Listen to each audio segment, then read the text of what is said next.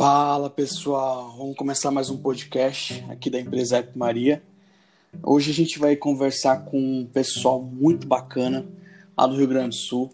É... Rio Grande do Sul, né, Lucas? Isso aí, cara, isso aí. Porto Alegre. Porto Alegre. A galera massa demais. Conheci através do Murilo Gun. Uma única postagem no Murilo Gun foi suficiente para eu chegar até eles. A gente já trocou uma ideia é, mês passado sobre como funciona o, o, o 1%. E o papo foi tão bom que rolou até um convite aqui, como vocês estão vendo.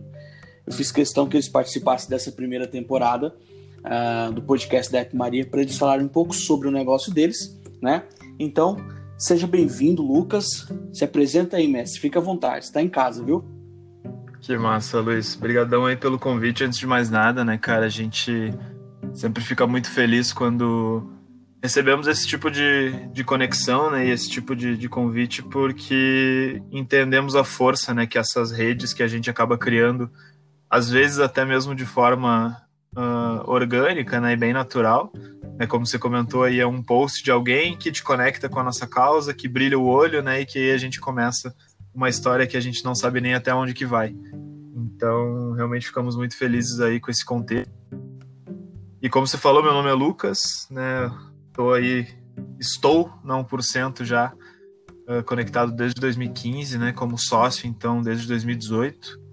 E é um prazer muito grande, assim, né? Poder conectar várias coisas, tanto da minha trajetória pessoal quanto da minha trajetória profissional, em serviço de um campo, né? Que está sempre pensando nessa história do coletivo, de como que a gente consegue é, expandir através de pequenos gestos, né?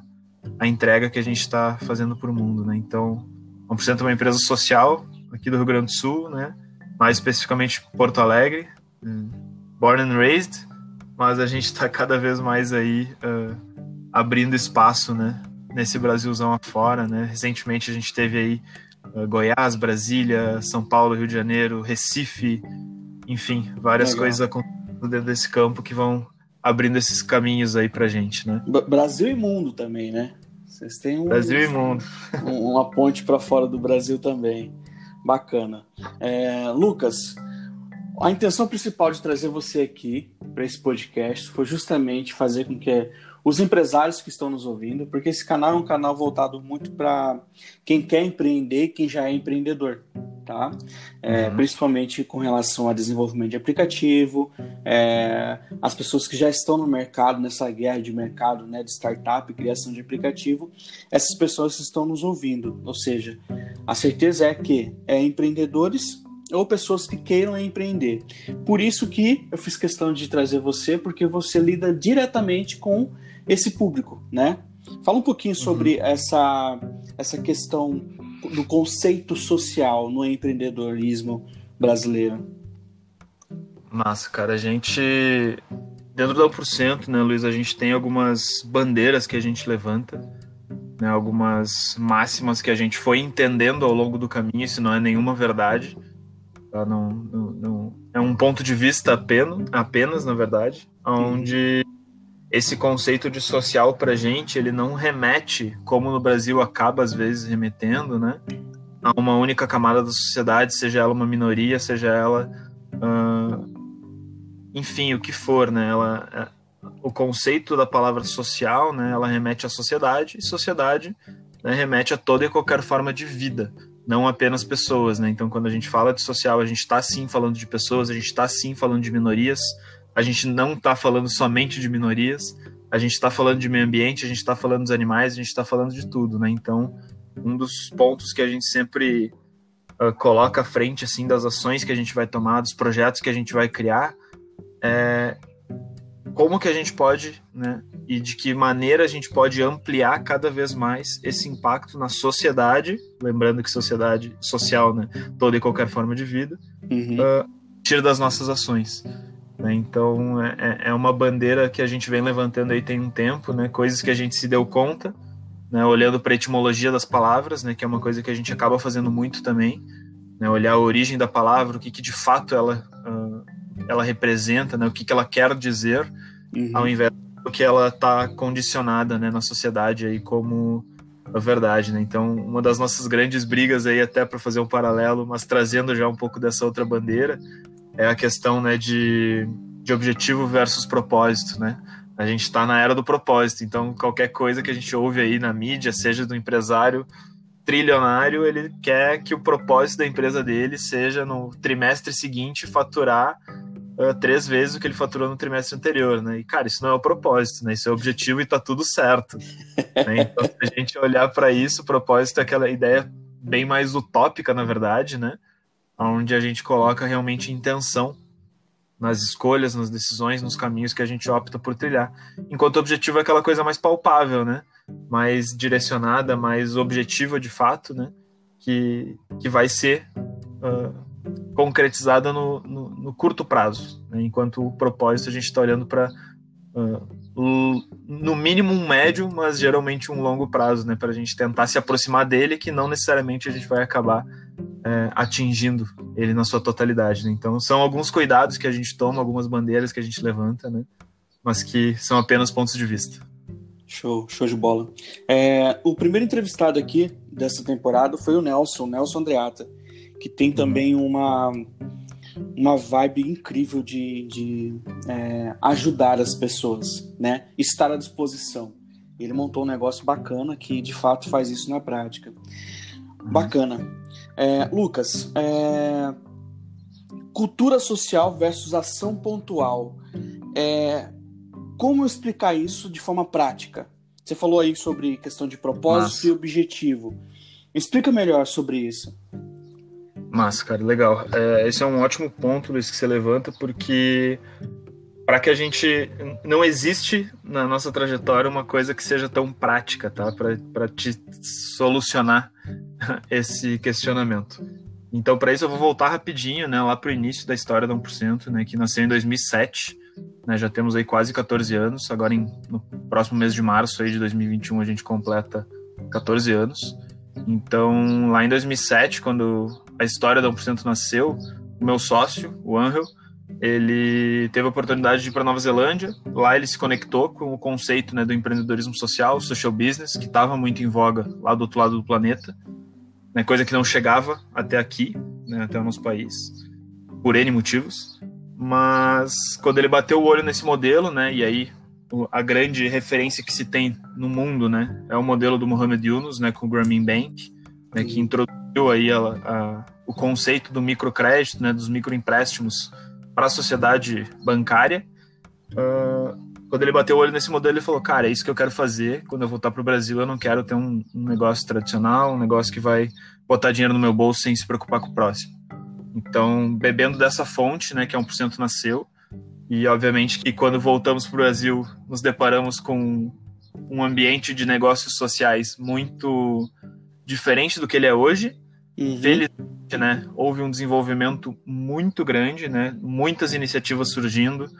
É, porém, lá no início, né, era muito. Colocamos muito a cara a tapa, assim, né, porque não se tinha referência, né, enquanto vários outros tipos de negócio a gente podia olhar para o lado e buscar um processo, buscar uma forma de abordar cliente, etc., que a gente podia adaptar para o negócio, né, se fôssemos um negócio tradicional. Mas enquanto negócio social, a gente não tinha referência, então foi muito tentativa e erro. Né? E nesse sentido que a 1% criou muita coisa nos primeiros 7 a 8 anos da nossa empresa. Então estivemos na linha de frente lá criando e realizando projeto social, né? Uh, onde trabalhamos em vários, para não dizer todos, os segmentos sociais aí que você imaginar, né? Desde idosos, crianças, uh, roupa, alimentação, meio ambiente, animais, enfim, tudo que você imaginar. A gente fez alguma coisa de projeto lá. Uh, mas esse era um modelo que a gente começou com o tempo, né, entender que ele era um modelo muito escasso e muito limitante, uma vez que para que o projeto acontecesse eram n fatores que precisavam convergir, né, para que a gente conseguisse colocar o projeto na rua. Uh, e além disso, né, a nossa a, a necessidade da nossa presença física para que esse projeto acontecesse de fato. Então, com o, o, andar da carruagem, né? A gente entendeu que a gente precisava mudar o nosso modelo de negócio, né? Que era basicamente viver numa lógica de patrocínio, né? Então eu batia na porta das empresas, buscava um patrocínio, não vendia uma cota de patrocínio de algum projeto e aí sim eu ia conseguir fazer o projeto acontecer. a gente apertava as mãos no final desse projeto eu ia ter que bater na porta da empresa do lado, né? Então era, era, era, era uma lógica de 80-20 que não fazia muito sentido, né? Onde a gente ficava mais tempo buscando patrocínio do que fazendo o projeto acontecer. Uhum. Então, testamos um novo modelo né, de consultoria, uh, tanto empresarial quanto social, né? e aí consultorias empresariais para grandes marcas aqui do Brasil, consultorias sociais para ONGs gigantescas, né? Um, uma das maiores aí que a gente trabalhou foi a ONG Sonhar Acordado, né, que é uma ONG mexicana, tem atuação em 13 países, né, eles têm uma célula bastante grande aqui no Sul, mas principalmente em São Paulo, então trabalhamos com eles, levando melhorias para os projetos, né, aumentamos significativamente né, o número de crianças que eles atendem lá através do projeto deles. Legal. Mas ainda era um modelo que para a gente uh, era escasso, né, porque por mais que não fosse mais tão pontual, como os projetos que a gente fazia anteriormente, né, no primeiro modelo, né, de início, meio e fim. Né, a gente organizava o projeto, fazia o projeto acontecer e via os resultados. Né, esse era o modelo inicial. A consultoria ela nos permitiu ter um pouco mais de, é, de, de, meio de campo, assim, né, para fazer as coisas acontecerem, mas ainda assim não era o modelo ideal porque a gente sentia que a gente acabava uh, vendendo uma terceirização das empresas que, as quais a gente uh, cons, uh, fazia consultoria, né? Eles viam a gente como um, um, braço social deles e não era isso que a gente queria fazer, né? O que a gente queria causar nessas marcas era esse sentimento de que dá para fazer mais e melhor. A gente precisa apenas de alguém, né? Trazendo esse essa expertise, né? Que era justamente o papel que a gente queria ter. E aí nesse sentido que entendemos, né, Luiz, que uh, saímos dessa história de ação pontual, né, que é super bacana, a gente não condena isso de forma alguma, né, essas ações pontuais que a gente vê aí várias empresas, principalmente agora, né, nessa época de final de ano, fazendo ações de Natal, a gente tem lá muitas ações de Dia das Crianças, de Dia dos Pais, Dia das Mães, enfim, todos esses dias que a gente comemora aqui no Brasil, a gente não condena isso de forma alguma, achamos que tem que existir sim, porém não apenas isso, né, e aí que entra justamente essa lógica, né, de cultura social que a gente levanta essa bandeira também, né, que é uma lógica onde a gente indaga, né, tanto pessoas físicas quanto pessoas jurídicas, o que, que a gente pode fazer de forma recorrente, né, que vá justamente não apenas em um dia do ano ou numa semana do ano, fazer com que a gente entregue alguma coisa para o mundo, né, e que a gente viva num lugar melhor assim que essa entrega for feita. Então a ideia da cultura social é basicamente essa, né? É de forma recorrente, de que forma que a gente pode é, fazer alguma coisa na prática, né? Que isso não vá interferir na relação, seja com cliente, com consumidor, com familiar, com o que for, né? Como que a gente pode fazer isso todos os dias do ano e não apenas alguns dias específicos, né? Para viver numa sociedade melhor. E foi aí que nasceu o modelo do nosso grande projeto hoje em dia, né? Que é o projeto Selo 1%, que é uma certificação social para empresas, né, que a gente criou lá em 2015, para justamente inserir esse modelo mental, né, esse mindset na, na lógica empresarial, né, do segundo setor, que é onde está o dinheiro, é onde está a grana, né, para fazer coisas sociais acontecerem de uma forma de novo recorrente, né, sustentável e principalmente, né, de forma distribuída. Então é, é basicamente isso. Bacana, bacana. Falando ainda sobre essa questão, é, você, como que diferencia, como que você consegue diferenciar no caso essa parte de distribuído, centralizado, uhum. nesse contexto que você acabou de nos passar? Legal, cara. A gente entende, né? E isso é uma coisa que a gente internamente a gente tem esse modelo de gestão, né? Que chama holacracia né, que basicamente traz uma proposta de gestão descentralizada né, e mais dinâmica, em que as pessoas acabam não tendo cargos, né? Então, o Lucas ele não tem um cargo dentro da 1%, ele tem um papel hoje em dia. Né? Hoje o meu papel é o papel de head do selo, né? então eu sou responsável por esse projeto de certificação social empresarial.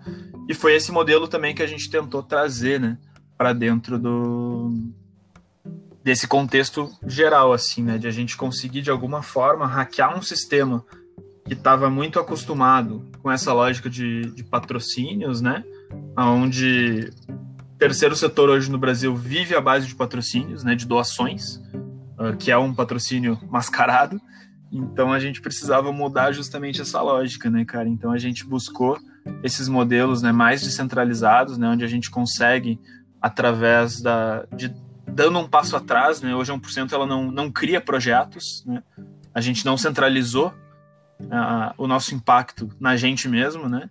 A gente conseguiu, ao descentralizar, né, ter vários parceiros estratégicos, né? E hoje, dentro desse projeto específico do selo, né, a gente tem aí 34 empresas que já participaram, né? Onde uh, um número bem expressivo de vidas aí, né?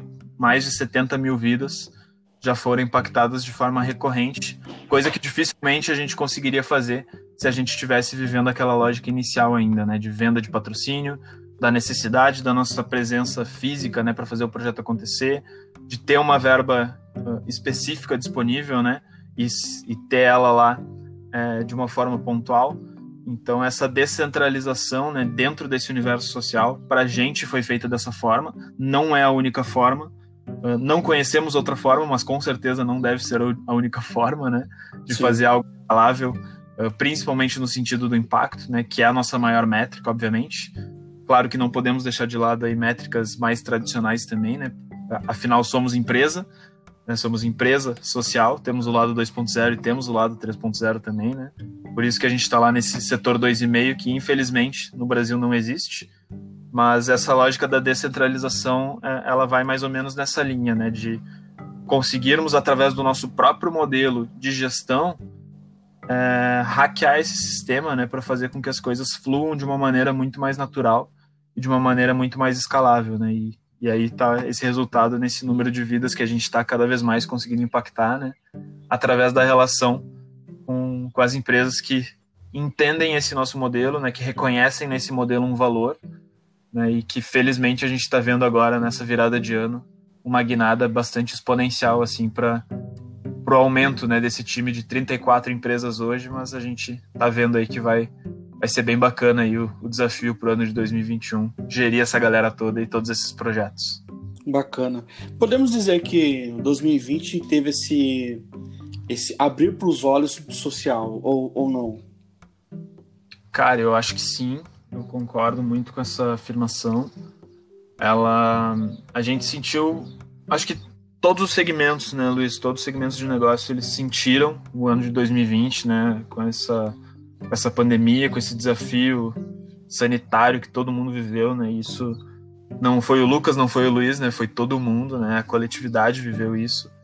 E apesar, obviamente, né, de todas as, as mortes, as doenças, enfim, a gente sentiu que isso abriu realmente os olhos né, das pessoas, dos empresários, né, para esse entendimento né, de que quando a gente fala de sociedade, de fato a gente está falando de toda e qualquer forma de vida.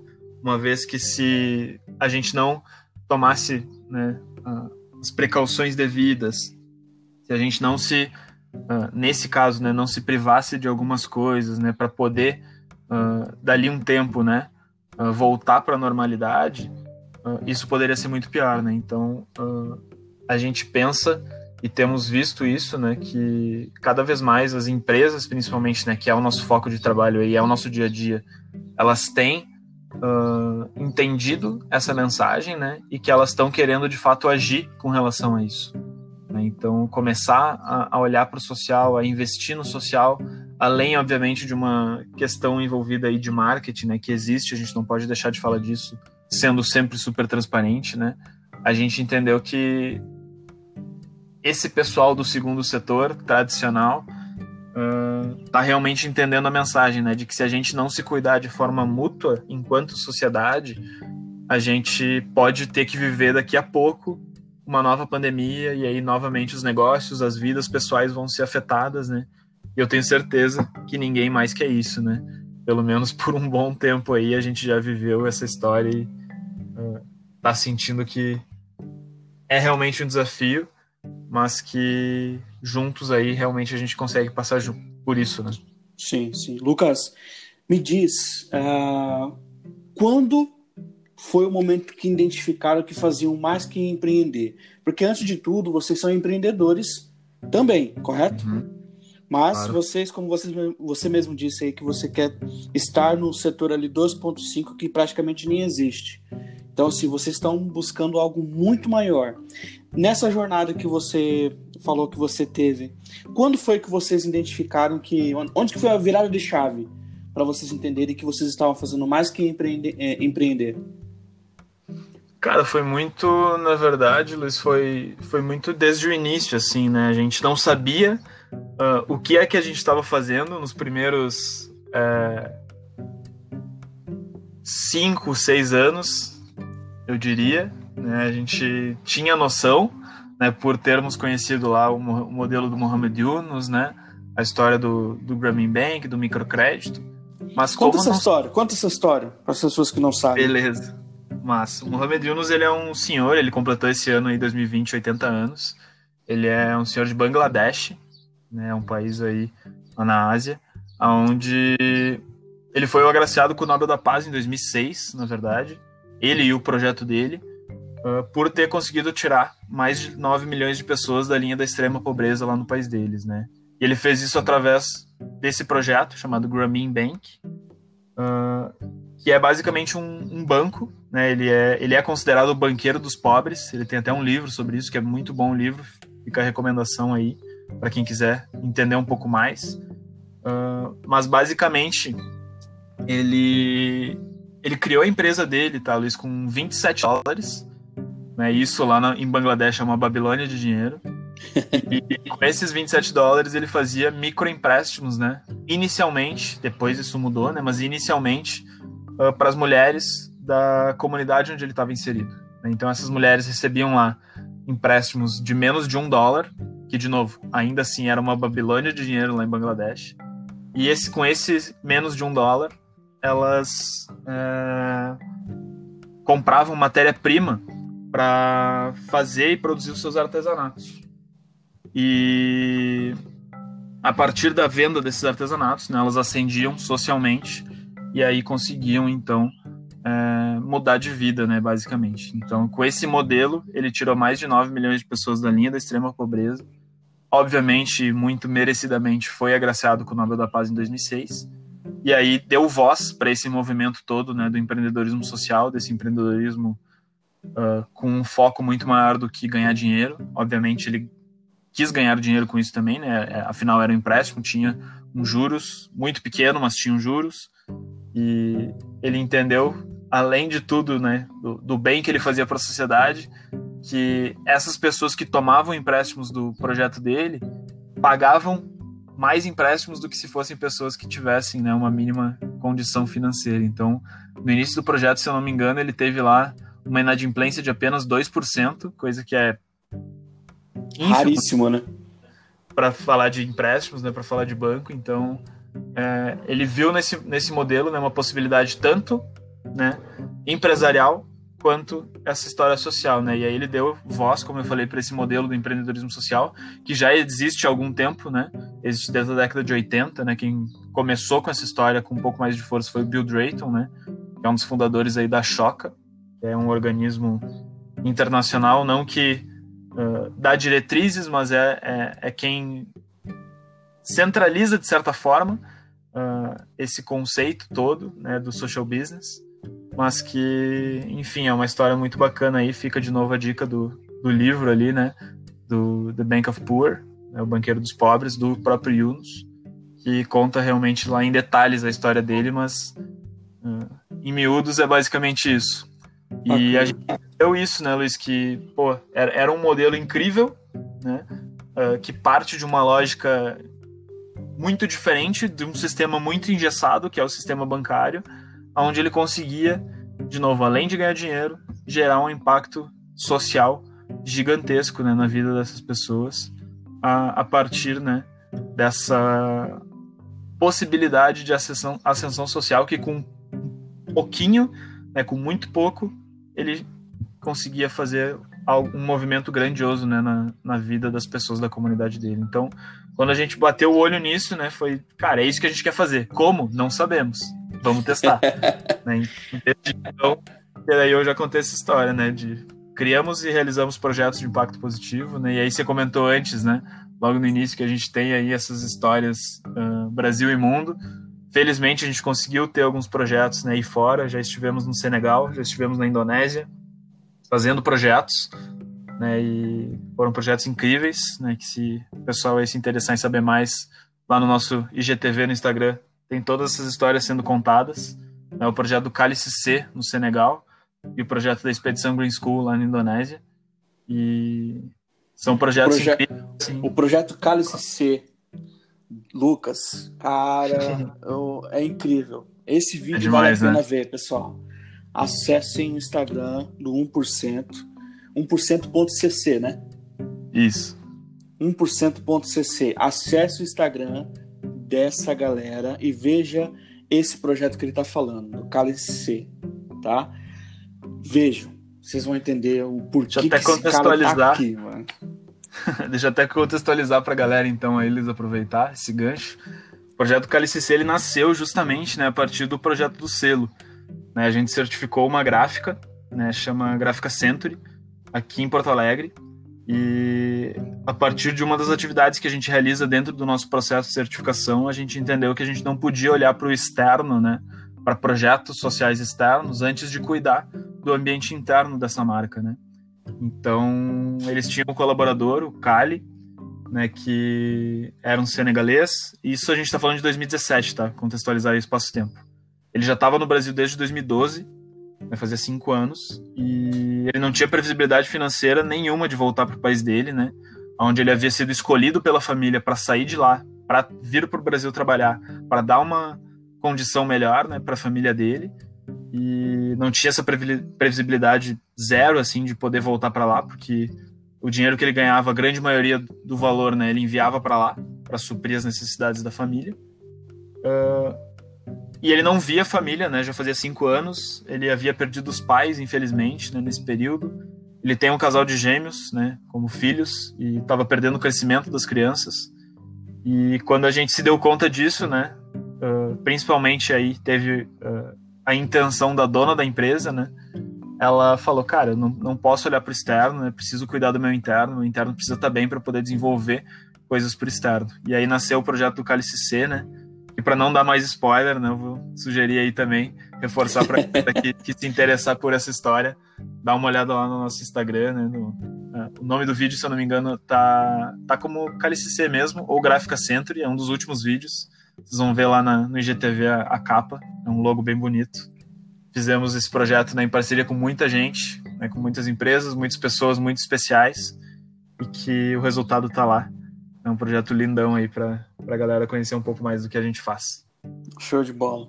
Lucas, é, você falou um pouquinho sobre a, a, a sua a questão da ação pontual, que vocês ficaram aí quase seis anos na ação, ação pontual. Quando que foi a virada de chave para a cultura social? Teve algum momento específico que bateu o clique e vocês viram de fato o que é o modelo de negócio que vocês atuam hoje? Cara, teve. Uh, a gente, lá nessa época, né, nos primeiros sete ou oito anos, na verdade, não por cento, né, de 2007 2000 e 2015, dá para se dizer, a gente viveu aquele modelo específico, né, de criação e realização de projetos, porque não havíamos tido nenhuma experiência diferente dessa, né, e era a forma como se fazia projeto social no Brasil, né, buscando patrocínio e tudo mais, então a gente estava tava seguindo a onda, mas a gente já sentia, né, que não estava fazendo tanto sentido prestamos consultoria, ainda assim vimos que não estava fazendo tanto sentido. E em uma reunião, na verdade, aqui na Serra Gaúcha, em Caxias do Sul, que é conhecida pelos vinhos, né, pelos sucos de uva, a gente ia prestar uma consultoria, na verdade, para uma marca de lá. E chegamos na reunião, uh, já estava com todo o briefing alinhado, na verdade, né, dessa consultoria. Chegamos na reunião, tomamos a negativa, né? de que, pô, galera, tô com outro desafio aqui, preciso fazer um investimento na, em maquinário aqui da minha fábrica, não vai rolar fazer o projeto agora, então a gente vai ter que. Voltem daqui seis meses, voltem daqui um ano, que daí sim a gente vai ter fluxo de caixa para poder investir num projeto como esse e tudo mais. E não por termos tomado não, né, Luiz, mas por estarmos desconfortáveis com o nosso próprio modelo, nesse momento foi um modelo de um, um momento de virada de chave, né? Porque já estava tudo certo, né? A empresa queria fazer parte, ela uh, o projeto era incrível, né? A gente ia trabalhar com educação, com duas escolas de educação básica lá em ali na Serra. Então, era um projeto incrível que o empresário queria fazer parte, mas ele não ia poder fazer parte por uma questão de dinheiro. Né? Então, isso para a gente, já, como já vínhamos né, desconfortáveis com isso, foi um momento assim realmente que, que mudou a história da 1%. Né? Foi um download quase que automático desse modelo do selo né, que a gente segue hoje. Então, tendo olhado para isso, né, que a gente ia fazer um projeto de ação pontual, a gente virou a chave de um projeto né, que ia ter que ter um investimento por parte do empresário pontual de uma grana considerável, né, de um valor consideravelmente alto, e trocando todo esse sistema, né, que a gente olhou para isso e falou, putz, dá para fazer de uma forma muito mais orgânica, né, muito mais sustentável, muito mais recorrente, muito mais distribuída, toda essa história que a gente está querendo criar, né? E isso hoje é a forma que mais faz sentido para a gente, né? Bacana. Tanto é que o, o, o, o, empreendedor que é abordado por vocês, que está fechado com vocês, ele até se sente mais confortável, né? É, pela questão de não ter que ficar preocupando com um valor específico que tem que ser retirado. Ou seja, não é que tem que ser retirado, já está incluso dentro da empresa dele mesmo. Ele nem está percebendo e o processo já está acontecendo, né? Isso, Isso achei hoje, incrível, viu? Isso, hoje a gente não, não trabalha, né, cara, mandando um boleto lá no final do mês para uhum. pagar. Né, a gente não concorda com esse modelo, não que esteja errado, é uma, uma visão particular da 1%, né, a gente não concorda com isso.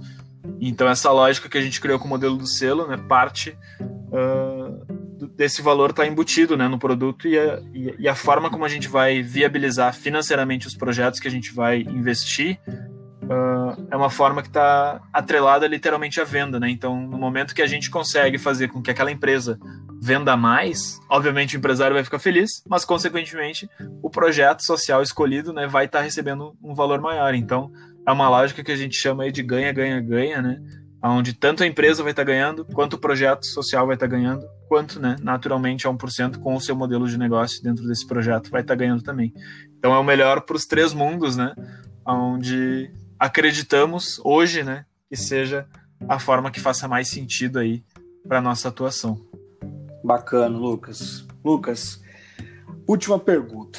É, Vamos lá. Nosso bate-papo. Quais são os próximos, os próximos passos da 1%? Você pode comentar conosco? Claro, cara, posso sim. A gente. Dentro desse ano de 2020, né, Luiz, a gente entendeu que não podemos, obviamente, né, querer fazer planos mirabolantes aí de 5, 10 anos. Né? Então a gente está com um plano bastante arrojado né, para o próximo ano. Né? Para 2021 a gente está realmente apostando algumas fichas né, de que vai ser um ano, uh, mais um ano né, de virada de chave para 1%, né, visto todo o contexto externo que a gente está vivendo. Então essas situações a gente acaba tendo que levar em consideração. Né? Então, dentro do projeto do selo, né, que é o que me compete, né, é, é a minha função hoje dentro do 1%, a gente está com um plano aí de, além de aumentar a equipe, aumentar consideravelmente né, uh, o número de empresas que fazem parte desse projeto e, e, aumentar realmente essa maior métrica que eu comentei antes, né, que é o número de vidas impactadas. Lembrando, né, vidas, não somente vidas humanas, né, vidas relacionadas ao meio ambiente, vidas relacionadas a animais, vidas, vidas.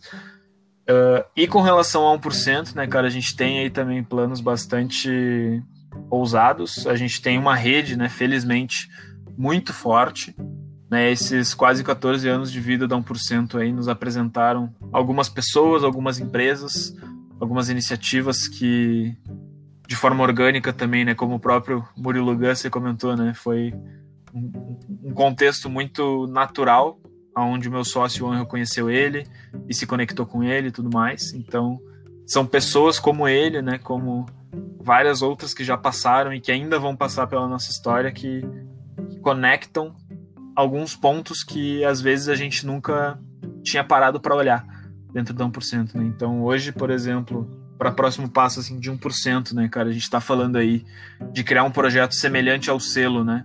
Uh, que é um projeto voltado para pessoa jurídica, para pessoa física. Então, próximos passos aí tem a ver com pessoa física também, né? Esse modelo de pequenos acréscimos, essa história toda que em breve vocês terão aí um, um gostinho disso tudo. A gente ainda não está abrindo esse campo todo. Estamos organizando ainda, né, pensando como vai ser, para onde que vai, para onde que vem, né? Então a gente ainda está uh, organizando isso tudo.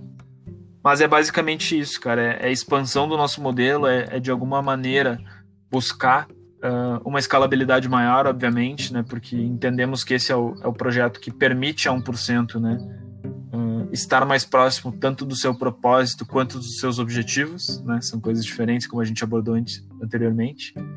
Então, é um modelo que hoje faz sentido, é um modelo que a gente pretende seguir, não que isso seja uma verdade absoluta, né? Daqui a pouco a gente se depara com uma nova maneira de fazer negócio, com uma nova forma, com uma nova referência, né? E, e, hoje, felizmente, a gente acaba tendo bastante referência, coisa que não se tinha lá no começo. Então é, é mais ou menos por aí, Luiz. É, é a expansão do projeto do selo, né? E, e realmente uma, uma, escalabilidade do projeto do selo, com aumento de equipe, com aumento de parceiros, né? E justamente buscar essa, essa forma aí de relacionar também pessoa física, né? Para que nenhuma vida humana, nesse caso, tenha desculpa, né, para não querer fazer parte de um mundo melhor e não agir em prol disso, né? Seja através de um modelo do selo, através dos seus negócios, né? Seja através do seu próprio bolso aí, com esse modelo que a gente está organizando para a pessoa física, né? Então é, é mais ou menos esse o desafio aí que a gente tem para 2021, a princípio, né? Mas para os próximos tempos. Show de bola, show de bola. Gostei de ver. É... E é um modelo incrível. Tenho certeza que ainda vai, vai impactar muito os brasileiros. Muitas pessoas de bem vai se aproximar também de vocês, não tenho dúvida disso. É... Lucas, a gente sempre pede indicações de novos entrevistados aqui no podcast. Você teria alguém para indicar para gente? Cara, recentemente aí a gente teve tive a oportunidade né, de, de conectar com uma pessoa incrível. Uh, certeza aí que tanto eu, né, enquanto sócio, mas o sócio fundador da 1% Angel, gostariam de ver essa pessoa também trocando uma ideia. É o, se possível, né, obviamente, teria que claro. essa ponte. Mas o Mark, Mark Kirst, não sei se você já ouviu falar dele, mas é uma pessoa incrível, cara. Ele foi o fundador aí da Jornada Prove, tá vivendo vários projetos agora de uh, pessoais aí, mas que eu acho que é uma pessoa que tem uma bagagem, tem conteúdo incrível para compartilhar é, duas vezes TED Speaker, tanto no Brasil quanto fora. E é uma pessoa que realmente tem, tem muito conteúdo bacana, assim, para trazer também dentro dessa nossa área, mas principalmente dentro da área de inovação, de educação, de, é, enfim. É uma pessoa que, sem dúvidas, vai, vai, vai agregar muito aí para a galera se, se conseguir estar aqui com, com vocês aí, com, com, toda essa história que vocês estão criando, que parabenizo também, né, Luiz? Acho que é algo que não vemos muito ainda dentro do, do segmento uh, de tecnologia, né, que é a atuação da F Maria, e acho que é muito bacana, assim, a gente conseguir conectar todos esses pontos e fazer essas coisas acontecerem. Show de bola, show de bola. Eu é que agradeço você aqui com a gente, tá? muito obrigado pela, pelo tempo aí. A gente quase que não, não conseguiu, estão duas semanas, eu e você, uma hora, uma hora é você que não dava certo, uma hora era eu, era reunião, mas ainda bem. É final de ano, né, cara? É absurdo aí tudo que rola, né? A gente entra num vórtice absurdo. Bom demais. Mestre, divulga de forma concreta em um pitch rapidão aí teu projeto, para quem quiser conhecer, já aproveita e fala um pouco sobre as redes sociais e como entrar em contato com vocês. Legal, galera. Pô, já agradecendo aí uma vez mais né, o convite, Luiz. Quero convidá-los todos aí uma vez mais a, a curtirem o nosso conteúdo ali em, no Instagram, principalmente, né, 1%.cc. Uh, se quiserem conhecer um pouco mais também do projeto selo, 1%.cc barra selo, aí é um site, não é um Instagram mas fiquem bem à vontade para nos chamar via uh, direct message. Tem nossos contatos lá, tem o nosso e-mail também, contato.1%.cc. E, enfim, a gente sempre gosta de ouvir histórias novas, de conectar com pessoas, a gente sempre responde todo mundo no tempo mais hábil possível. Mas muito bacana aí, te agradeço o espaço, Luiz. Acho que espero ter contribuído aí com a galera e, sem dúvida, plantar essa Com certeza né? contribuiu plantar essa sementinha aí do, do contexto social da coletividade em quem estiver nos ouvindo aí. Muito obrigado. Show de bola. Lucas, eu que agradeço, em nome da App Maria. E é isso, pessoal. A gente finaliza aqui esse episódio. Esse episódio vai no ar já na próxima sexta-feira, tá? Quero liberar ele urgentemente. Então você já vai estar disponível, é, já vai estar podendo ver agora na sexta, ouvir agora na sexta esse episódio. E fico à disposição também a todos. Todos conhecem aqui minha rede social, é, no Instagram, o site da App Maria. E é isso. Um grande abraço. Um grande abraço, Lucas. Agradeço novamente. E é isso, pessoal. Valeu, irmão. Um abraço. Até mais. Tchau, tchau.